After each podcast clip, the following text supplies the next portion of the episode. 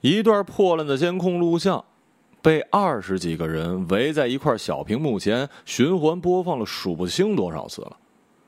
下午六点的时候，孙科长可算说了一句大实话：“能力不足，咱们呢就算盯上五个世纪都没用。”去，把老薛给我请回来。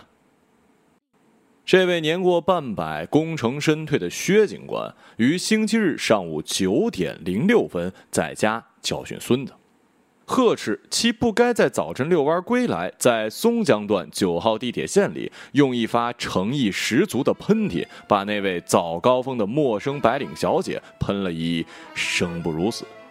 透明的鼻涕和比鼻涕稍微稀一点的口水，从小姐的脖子滑向衣领内部。姑娘哭成了泪人，祖孙呢，则遭来了全车人的白眼。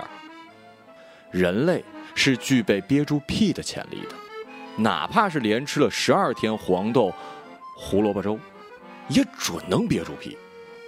但是憋住一喷嚏就忒难了呀。于是老薛现在正拄着一根拐杖，站在罚站的孙子面前，憋红了腮帮子跟脸，半天也说不出一句话。因为他始终想不出一个歪理能强行证明那喷嚏的不可饶恕性，所以，在这个时候有人敲门巡视，就等于把老薛给解救了。从爆发着孙子哭声的尴尬僵局中脱身出来，一番耳语之后，老薛随着一位年轻人踏上了警车。你先写作业，回来我再收拾你。二十岁从警，打进局子的第一天就被分配以神圣之任务。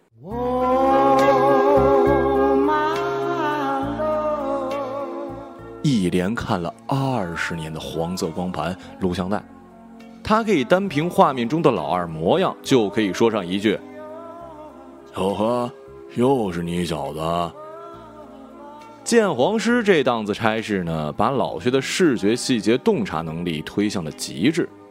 延安路上伟大的德高望重的，后来因为嫖宿幼女而关进大牢的万局长，把当年人过而立、修炼成仙的老薛调到刑侦专科，专门看监控录像。随后几个月，万局长在监狱中听闻了一系列陈年大案，因为监控录像中的线索揭露而接连告破。而背后这个颇具智慧的人事变动决策却无人提及。他诅咒了几句不懂深挖真相的记者，然后抱着膝盖哭了，特伤心那种。你甚至可以听到这样一个传言：薛警官。从二零零三年国产的垃圾摄像头拍出的比马赛克还马赛克的监控录像中，单凭像素级别的颗粒移动姿势，就能看出一个企图男扮女装逃逸的瘦弱奸杀犯。不久，老薛就被年轻人们欢送到了警局。当年他熟悉的位置——违法视频资料室，很多飞机都是在这儿打的。闭上眼，甚至能闻到久远的生命液体的沉香。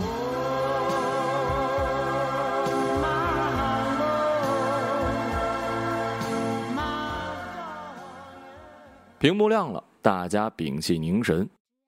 画面之中，一位少年，经查叫做许知远的一个男孩，跪在锦江饭店的地下车库里，勾着脖子狂舔汽车轮胎，舔了一辆就换下一辆。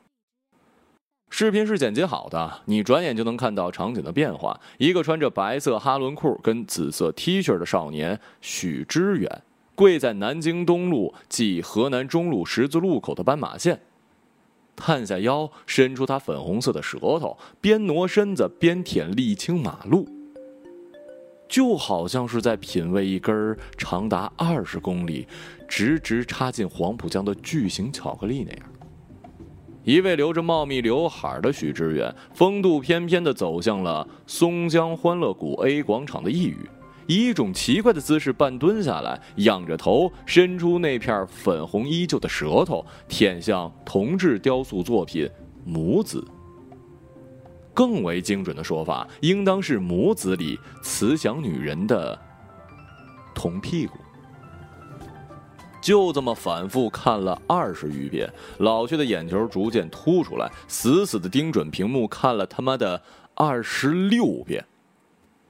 周围年轻人都燥得很，出去抽烟玩手机，起先是交头接耳，后来如果不扯着嗓门说话，他们就听不见同伴在说什么了。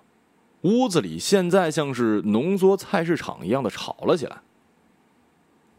突然，我们的定海神针老薛。站起身，椅子被一股精英的气场弹开半米远，所有人都闭嘴了，盯着老薛即将说出终极结论的两瓣嘴唇。我断定，老薛略微浮肿的喉结上下抖动一次，他把眼睛从坍塌的眼皮中彻底抬起来，说了一句：“这是一名精神病患。”你们难道没看出来吗？他这一问，就把一屋子人给问住了。所以你看啊，这宗即将留下旷世疑案的杀人命案，就这样被搁了下来。在这座绝美之城中，大家都忙，有人忙着回家跟儿子解释为什么儿子哭了一下午。有人忙着抢五月天的票，有人忙着 P 图美颜发朋友圈，没有人有闲工夫管许知远舔了什么。他的舌头只要不是钢制的，不是带刺儿的，不会把轮胎给舔破；只要他不能把铜雕给舔歪，破坏市容，他就可以随便的舔。你舔吧啊！上海这么大，你小子慢用啊！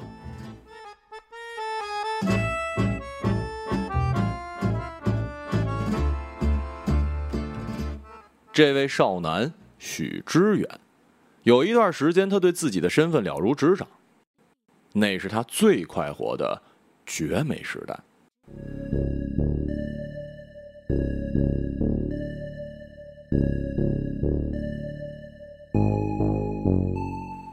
炒热点的新媒体大亨，做地产院线生意的老总，还有硅谷归国的 O2O O 才俊。这些人经常挤出粉刺大的那么一丁点时间来购物，买最贵的，在丽思卡尔顿酒店的顶层，用一杯加了三颗管道自来水冰块的 whisky 吞下安眠药，对着玻尿酸跟高级硅胶大打出手，翻过身打一个嗝就睡了。这些人对自己的身份不那么了解。所以得在游艇、私人飞机、小岛别墅以及 C O H I B A 私定雪茄上疯狂的寻觅身份。所以你看到了，超级富有的男人总是皱着眉的。许知远的眉头舒展的就像是一块天鹅绒手帕。三线城市某工程大学毕业，到上海工作仨月干不下去，辞职把公积金一次性的取了一干净。全居于衡山路上一间二十五平的合租空间，靠卖一款手机作弊软件来养活自己，并且最宝贵的是，他打心眼里认定自己就是一个 loser。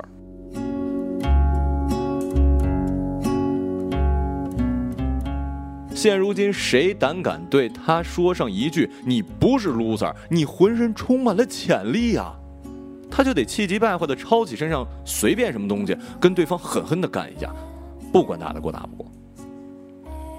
父母爱好与同事比儿子的那种父母，你知道，在这种堆满中年人的国企里，儿子竞赛、女婿对对碰、抱怨老公马拉松这些，可都是经久不衰的大项目啊。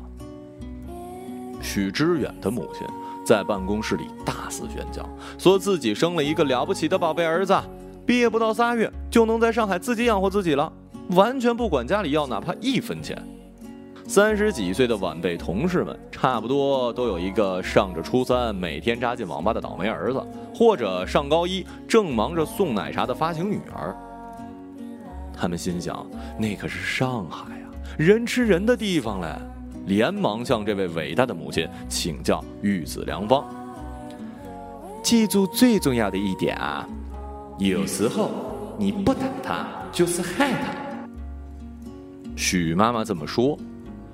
为了避免反复下楼倾倒垃圾，我们的宝贝儿子许先生突发奇想，特意找来一个巨型塑料袋。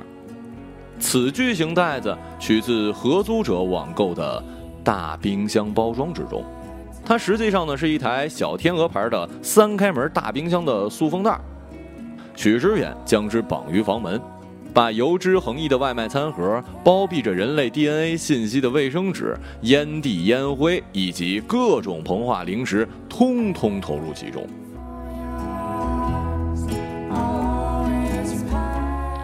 这些营养物质丰富的垃圾会滋生出许多黑色的小飞虫，时间一久了，要散发出酸溜溜的味道。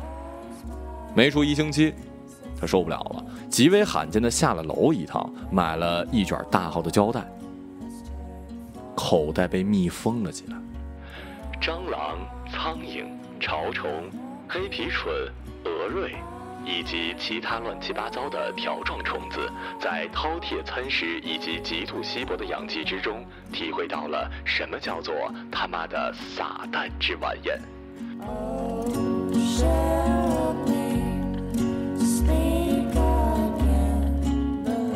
天哪！他们不分种族，紧紧相贴，一边进食，一边扭曲在其中，饱腹着死亡。后来在网上骂人的时候，他总是骂别人是塑料袋里的蛆。被骂者也许搞不清塑料袋里的蛆跟普通的蛆有什么区别，但是在许知远这儿意义非凡呢。这印证了一个道理：文学源自生活。许知远像是一个造物之神，窥探着大风塑料袋里发生的事儿，并且获得了某种心理学上的快感。起初连他自己都不敢相信这种快感。后来他想通了，其实有另外一个形体硕大的 loser 正在透过某一个薄膜窥探着地球。人口膨胀指数形象图好似越南黑皮猪的老二。这条坚硬的曲线里诞生过阿道夫他妈的希特勒。你觉得别扭，但是没办法，中文就是有这么一种性冷淡的文字。你喊一下试试。Adolf fucking Hitler，。舒服了吧？诞生过甘地与路德金，还诞生过一些穿着白袍子、扛着 AT 四反坦克火箭筒炸阿帕奇飞机的伊拉克人，开着丰田车讨论大和民族种种劣根性的东亚人，还有在泰国嫖妓之后连夜飞到巴黎参加反厨妓基金慈善晚宴的英国贵族。想着想着，许知远一个箭步起身，把窗户撞开。然后朝着无尽深空竖了一个粗重的中指。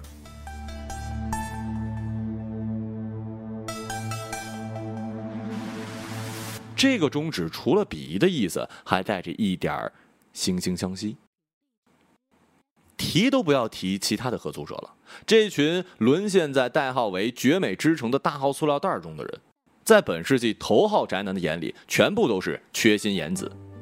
他们是长亭股份有限公司的会计师，全家超市的柜员，卡尔玛健身房教练和一位东华大学研究生。每天清晨排队洗澡、如厕，不约而同的刷微博跟朋友圈。就是这种时刻，所有人的手机同时爆发出微博首页刷新时候美妙的铃声，那个声音像是一个香奈儿五号味道的屁。从充满着粘液的热锅中冒着泡浮了上来。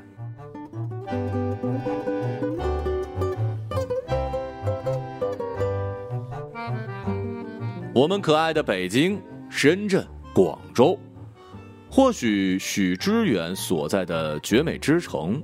在类似这种型号的狗屁城市里，月薪一万跟月薪两千的人，在月底的时候，普遍要进化为月薪高达零元人民币的无产阶级好伙伴。好伙伴们普遍都是用大拇指搓朋友圈的专业拇指运动员，搓搓搓搓搓搓搓他妈的！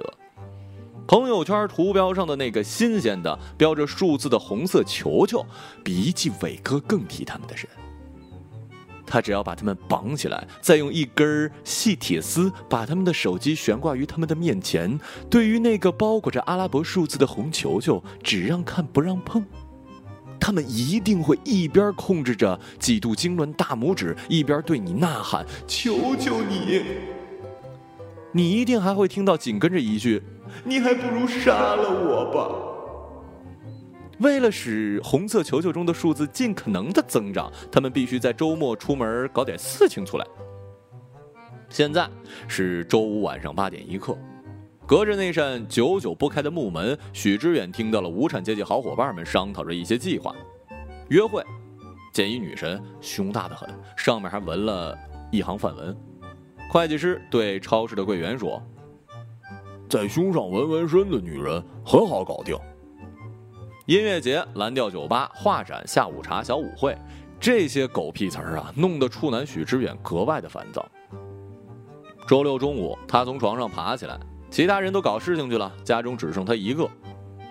四下静谧，他一个人享用着卫生间与客厅的时候，使用了银行柜员的高档牙膏，还有大学生的沐浴露。这很罕见的。许知远是一个勤洗澡的宅男，还用会计师的文艺印花厕纸拉了一泡屎，用去了半米。旋开大学生的洗发露，向其中吐痰。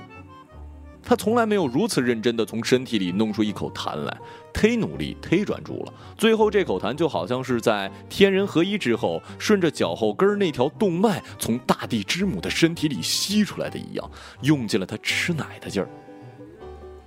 在拧紧之后，要做以心理标记，以免自己用到。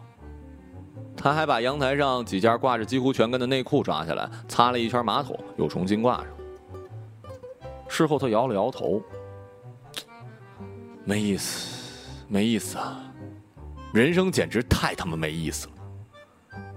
接下来，他打开电脑，天哪！他终于打开了那台电脑，忒不容易了。他终于把那台吟唱着无尽嗡嗡声的二十七寸二手三星曲面屏给点亮了。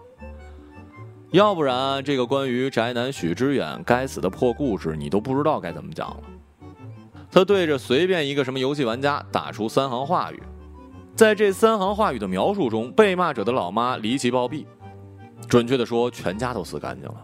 新鲜的坟头还开启了摇滚歌会，对方急了。实际上，对方简直就是一把陈年干柴，用火星子一碰就爆裂的燃烧，瞬间回复了许知远十七八句骂人的话。在这个世界上发言，第一次得到如此热烈轰然的回应，我们的宅男笑面如花的，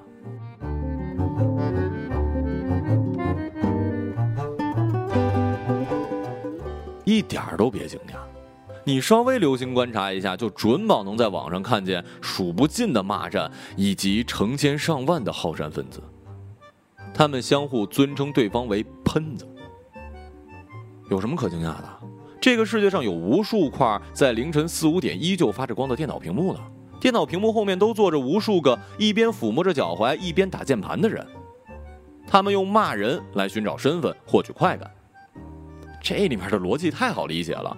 相比之下，周末的时候骑着纯种血统的英吉利马跨过横梁的人，在家乐牌泰国乳胶瑜伽垫子上做出工字形的人，把屁股大小一小撮茶叶来来回回他妈的洗上十三遍才终于喝上一口的人，以及提着杜涝水桶用三千六百块一尺的鹿皮擦车一个下午的人，这些人就太他妈的难以理解了，简直都不知道他们脑子里装的是什么呀！你瞧瞧看吧，我们的宅男先生，多简单啊！他用了十分钟，就在一个异常和谐的帖子下面掀起了一场骂战。他只不过打出了一小行字：“呵呵，骂人的有几个没出过轨？全他妈的白莲花吗？”场面就一下子控制不住了，有人立刻开始骂他，纯属正常。关键是竟然还涌现出不少的陌生人，帮着许知远骂那些骂许知远的人。别在意，一位 ID 为“风中行走”的革命友人写道：“悄悄告诉你，他们都是水军。一点儿都别惊讶，你稍稍留心观察，准能发现，网络上从来就没有一边倒的战争。就算有，那么这些一边倒的群众呢，也会被某一个不知道哪块屏幕后面的上帝定义为水军，然后大家再也不管帖子说的到底是什么，管他说的是玉林杀狗狂魔一夜连斩六十八个狗头呢，还是什么校园暴力关二女狂锅六十个巴掌，通通忘诸脑后，全体转向你是水军和你他妈才是水军两个阵营中去。你相信了吧？哪里有一边倒的战争啊？哎呀，许先生满足了，他奇迹般的从床底找了一瓶半个月以前的两升可乐，大口猛灌，一边刷新网页以实时观战，一边露出了淳朴的笑。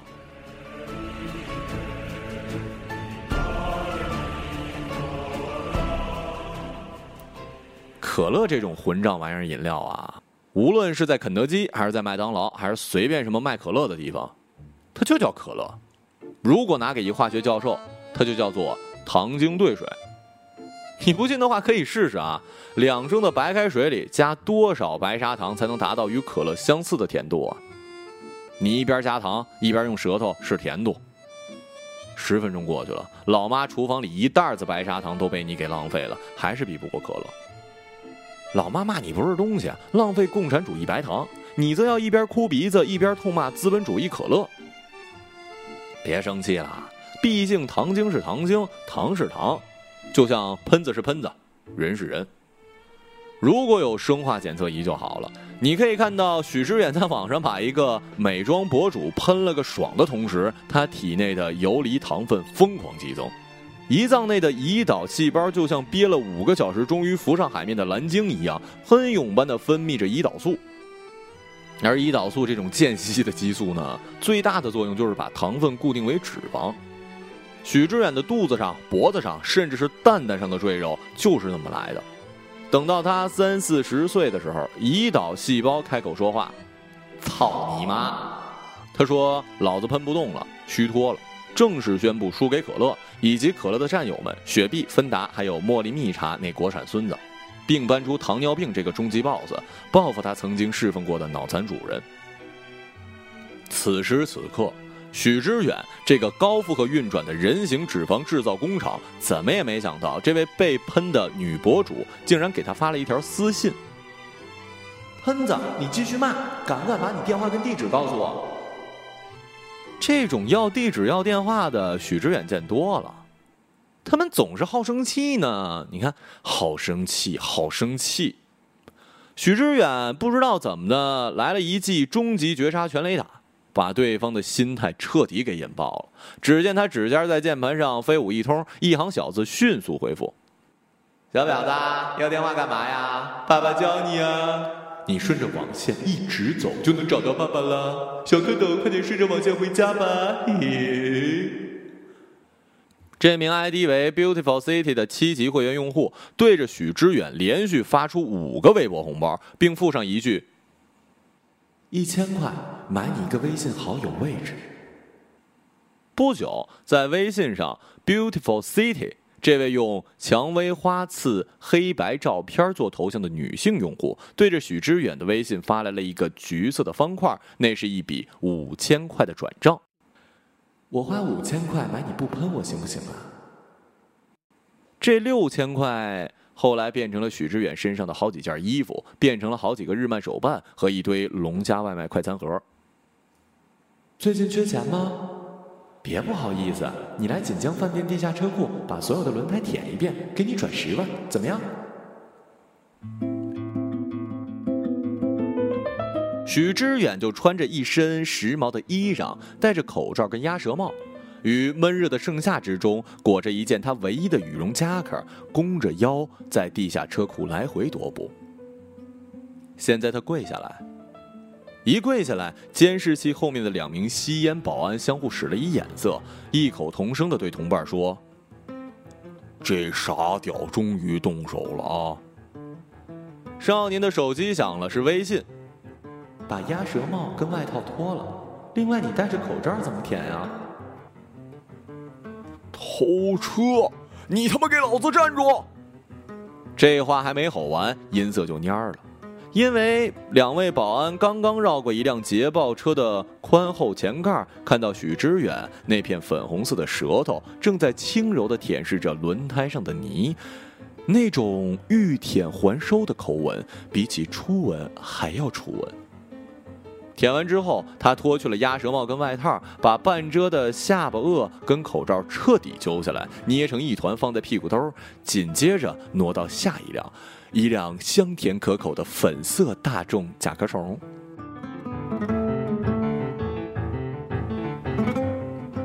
大脑一片空白的保安相互搀扶着对方即将晕厥的身体，异口同声的问了许志远一句：“小伙子，怎么了你啊？”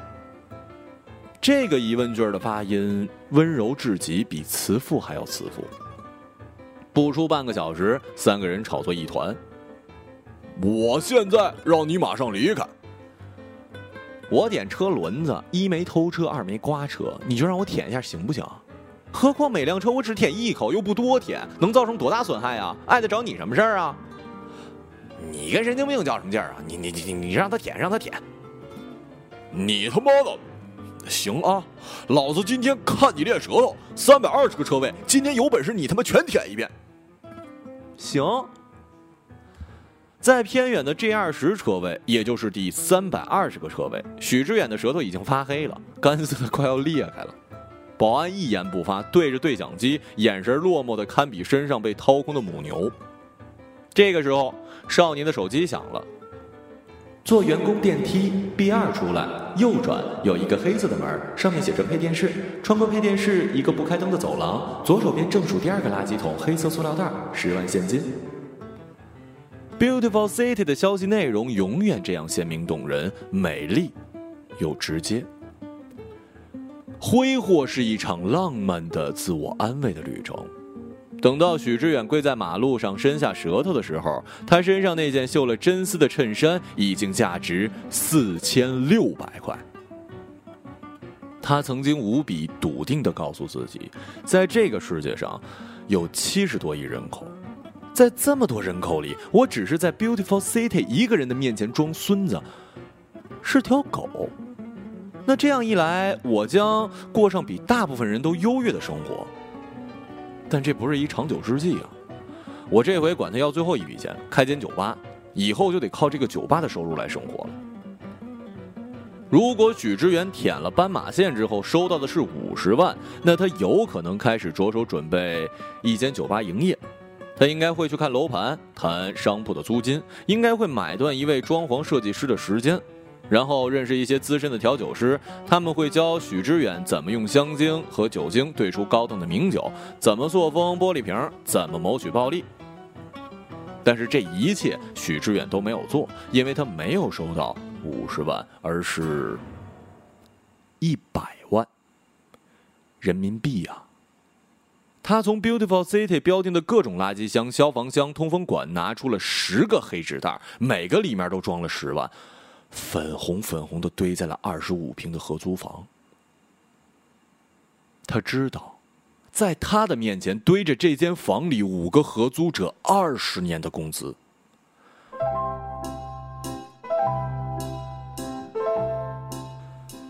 等你在月榕庄发现许知远的时候，他已经不再过问酒店与服务的价格了。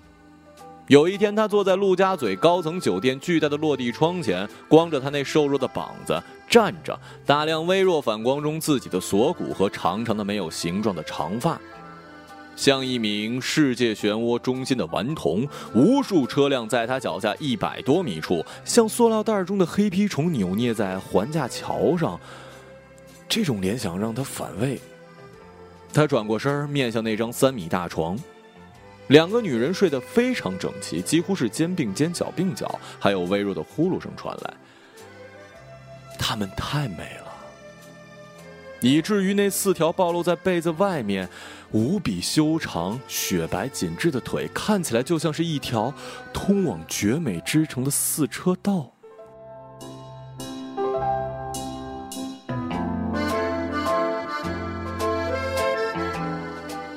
等到许知远站在铜像面前的时候，他的手机连续响了三次。舔左边人物的屁股，这回不许随地吐口水十次为止，要舔过整个屁股的面积。还是老样子，这回一千万，我叫人送到月容庄，和新的专用手机一起给你。做之前，请你把旧手机放到旁边公用男厕所的窗框外边。他知道有什么眼睛在暗中盯着自己，他从不去想和那双眼睛来一个对视。严于律己，宽于待人。这回不要吐口水了，这回只有二十次。他在厕所框中伸出手放置手机的一刻，接到了妈妈的电话。在母亲再一次感叹自己的儿子是毕业五个月就在往家里汇钱的旷世天才之后，他用淡淡的酒精冲泡过的音色说：“妈，我实际是一个 loser。”在众目睽睽之下，许知远的舌头来回洗涤着同向女人的屁股。他以为舌头上疯狂分泌的唾液只是铜像这种金属的刺激，他认为自己终于尝到了铜是什么味儿。这铜，在刚刚把半个屁股用唾液沾满的时候，他发现原来是苦杏仁味儿的。他咳了一声，然后想起这回不能吐口水，不能像上次在地下车库一下午吐了四百多次口水，也不能像在斑马线握着一瓶矿泉水一边舔一边漱口。这回 Beautiful City 有了新规则，毕竟是一千万，也不是大风吹到他账户里的呀。许知远的舌头逐渐麻木，他舔一下就咽一口，很快就完成了。他现在简直就是一个苦杏仁味儿的资产千万的神奇人呢。把氢化钾跟氧化钠一比三混合之后，裹在明胶之中，抹在铜像上，那薄薄的一层，发出闪亮亮的金光的东西是苦杏仁味儿的。剂量必须控制在恰当的范围之内，否则广场上闪电式的死亡可不太理想啊。口腔及咽喉麻木、流涎、头痛、恶心、胸闷、呼吸加快加深、脉搏加快、心律不齐、瞳孔缩小的许知远，现在已经走到了三个街区之外。他的皮肤黏膜呈现鲜红色，像是新鲜现切的牛肉一样，弄得他心慌。我们的许知远。在被强烈的阳光照射的绝美之城之中，暴毙在了路边。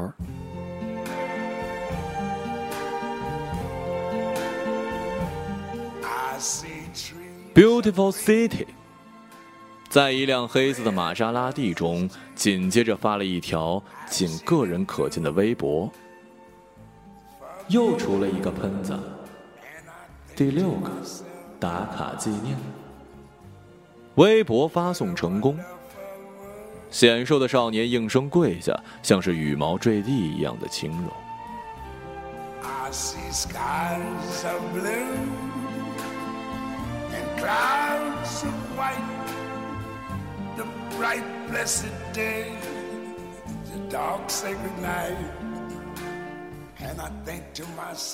一个朗读者，马晓成。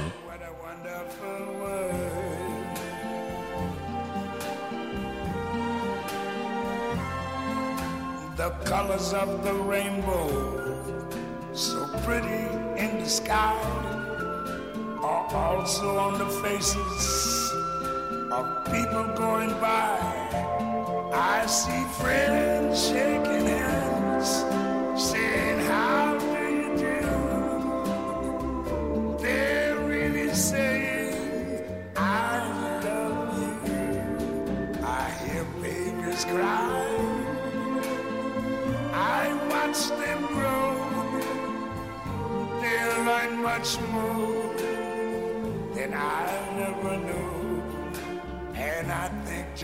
myself,